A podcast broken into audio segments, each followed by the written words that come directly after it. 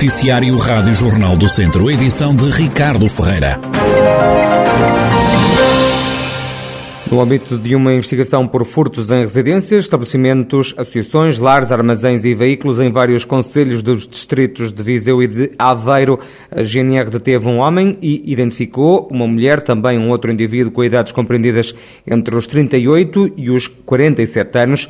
A investigação durava já há 11 meses e eh, concluiu que os suspeitos realizaram mais de 30 furtos nos distritos de Aveiro e Viseu. No decorrer de três buscas, a GNR identificou os suspeitos, recuperou também uma televisão e diversas ferramentas, ainda artigos furtados. O homem detido, apurou a GNR, foi conduzido ao eh, estabelecimento prisional de Custóias para cumprimento de pena de cadeia. O indivíduo estava evadido e tinha cortado a pulseira eletrónica. Os bombeiros da região estão a pagar portagens para irem apagar incêndios noutros pontos do país. Os soldados da paz deslocam-se em ambulâncias de transporte doentes não urgentes, carros que não estão isentos de portagens, é o que explica Fernando Farreca, representante da Liga de Bombeiros no distrito de Viseu. O que se passa com esta situação é que as ambulâncias de transporte eh, que os bombeiros têm, que são as conhecidas VDTDs, não estão isentas de portagens. O que é que acontece? Estas viaturas são utilizadas pelos corpos de bombeiros para fazer rendições do pessoal que vai em grupos de combate para fora. Automaticamente estes carros a passar nas portagens pagam portagens e as têm que pagar as portagens destas viaturas. Porquê? Porque houve, inclusive, uma série de conversações da Liga com a Brisa, inclusive com a Secretaria de Estado, acerca desta matéria, e até o momento ninguém quis resolver este problema. Eh, tudo o que é outras viaturas de bombeiros tem via verde e a Brisa entende que estas viaturas não têm que ter via verde e, pronto, e há aqui um diferendo entre, entre a Liga e, e, a, e a Brisa e, e a própria Secretaria de Estado que não resolvem este problema. Em causa estão milhares de euros. Todos nós que temos grupos para Leiria, para, para trás dos montes, utilizamos a autostrada. Ao utilizarmos a autostrada, estamos a utilizar estas viaturas. E, e, e facto, estas viaturas nem é só para os bombeiros. Uma viatura de Oliveira de que venha para uma diálise passa pelas portagens na autostrada e estas portagens a associação paga. Tem a noção de qual é a despesa que isto pode causar a uma corporação? Estamos a falar de, de, milhares de euros. É só uma questão de, de verem viaturas destas andarem todos os dias para Coimbra, para o Porto, para Vila Real, para Viseu, para, para todo lado onde, onde os utentes têm, necessitam de ir. É, é só fazer isto. Estamos a falar de. Se, eu imaginemos que tenho cinco carros a andar na rua a fazer estas locações diárias se Vozela tem estes carros, se Viseu tem estes carros na rua e, e, não só, todas as corporações, imaginem quanto é que isto não comporta em termos financeiros às associações, por exemplo, do Distrito de Viseu. Fernando Farreca, representante da Liga de Bombeiros no Distrito de Viseu e comandante dos Bombeiros de Oliveira de Frades.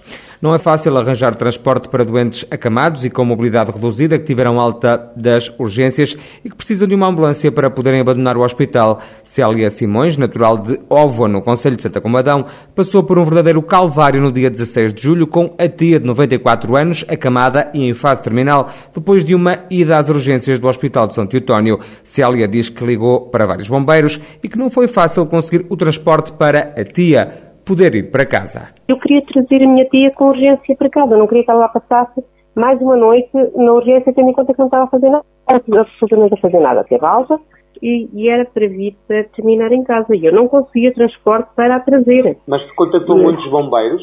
Bombeiros de Cargal do Sal, Santa Combadão, eh, Tondela, Viseu, e por último foi, Tondela, foi Mango, uh, Nelas, que não levantaram qualquer questão. Unicamente se preocuparam, sim, me dizer, minha senhora, já tentou entrar em contato com as corporações, porque fica um bocadinho mais caro. Nelas ao hospital, são, como disse, 10 km. E depois Viseu para aí, e depois o regresso, porque é pago ao quilómetro. Eh, já tentou mais próximo, nem lhe disse que já tinha contactado, até tive vergonha de lhe dizer que tinha entrado em contato com outras corporações e que não tinham Uh, não, não tinham controle, não tinham, não tinham meio para, para me trazer para casa. Célia Simões acabou por pagar 65 euros à Corporação de Nelas, lamenta a situação e diz que os corredores das urgências estão cheios de doentes como a sua tia. A gente chega a uma urgência e aquilo que eu já vi em algumas entrevistas é médicos às vezes dizerem que os corredores estão cheios porque as, as pessoas têm alta e ninguém os vai buscar. Acredito que algumas delas que sejam desprezadas pelas famílias, mas também vai existir muitas tiveram as mesmas dificuldades que eu tive. Ou seja, se eu não corresse tantos, se eu não fizesse tantos telefonemas a pedir transporte, a minha tia saía mais uma que lá ia ficar para o outro dia, para o dia seguinte. Ali exposta num corredor, não sei porque ela estava na parte da urgência, ali exposta.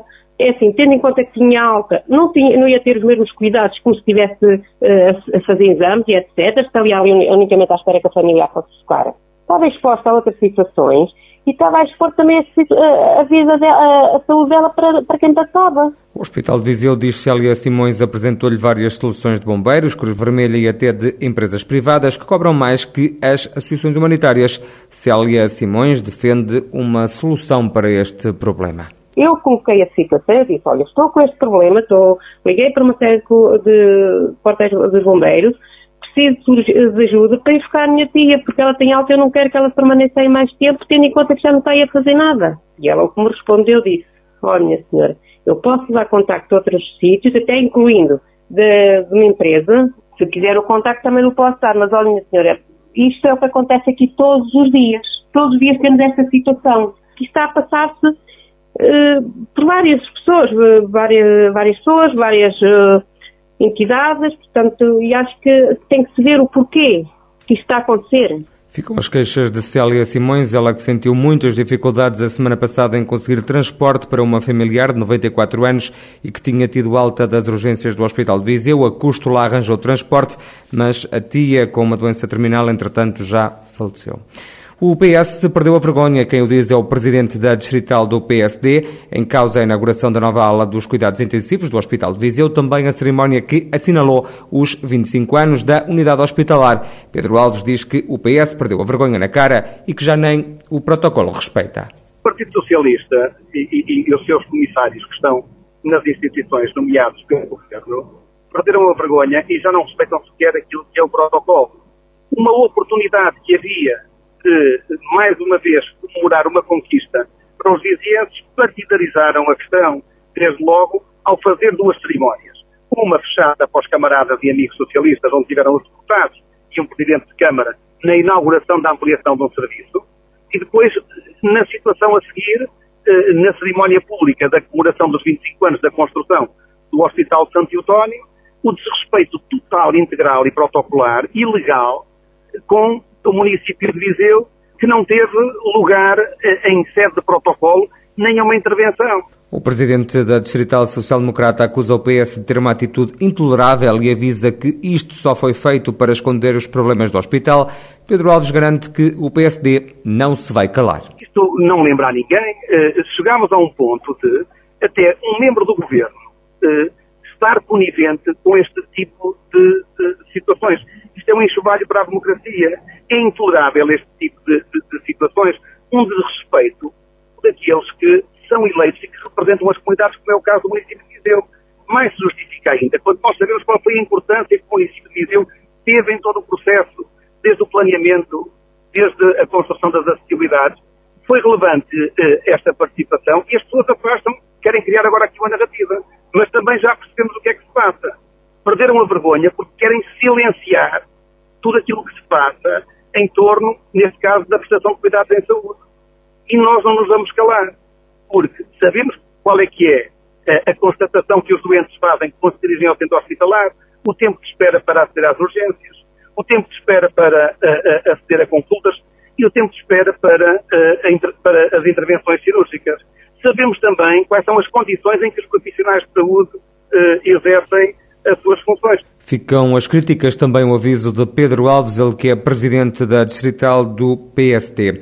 Está concluída a instalação do sistema de videovigilância para a detenção de incêndios florestais na comunidade intermunicipal Viseu de Lonfões. São 17 as câmaras que foram colocadas, como explica o secretário executivo da CIM Viseu de Lonfões, Nuno Martino.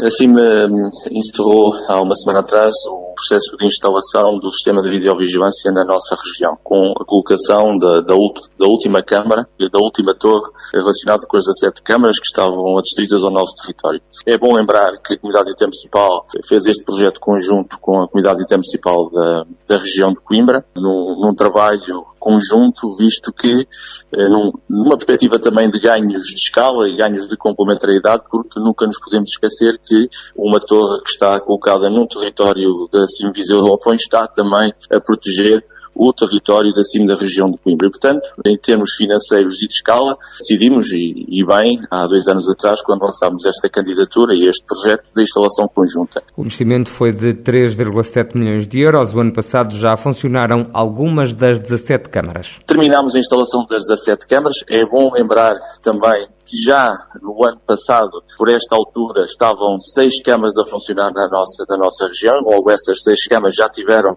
no verão do ano passado e no período crítico dos incêndios também a debitar informação para o Comando Territorial da GNR, quem compete e quem faz o controle deste sistema de videovigilância e, portanto, é um projeto com instalação desse sistema de videovigilância que vem também no seguimento de outros projetos que a comunidade intermunicipal tem vindo a desenvolver ao longo dos últimos tempos no domínio da proteção civil intermunicipal e da defesa da nossa floresta. E, portanto, esse sistema é, é complementar também a outros já existentes, como os postos de vigia, mas não podemos esquecer que, de facto, é um sistema muito potente e que é fundamental para a detecção, para a detecção precoce e depois também para a disponibilização de meios para os incêndios que vão ocorrendo. Nuno Martinho, ele que é secretário executivo da CIM Viseu de Lafões. E o artista João Pedro Fonseca tem exposta na Casa do Artista em Lamego a peça de videoarte, Corten.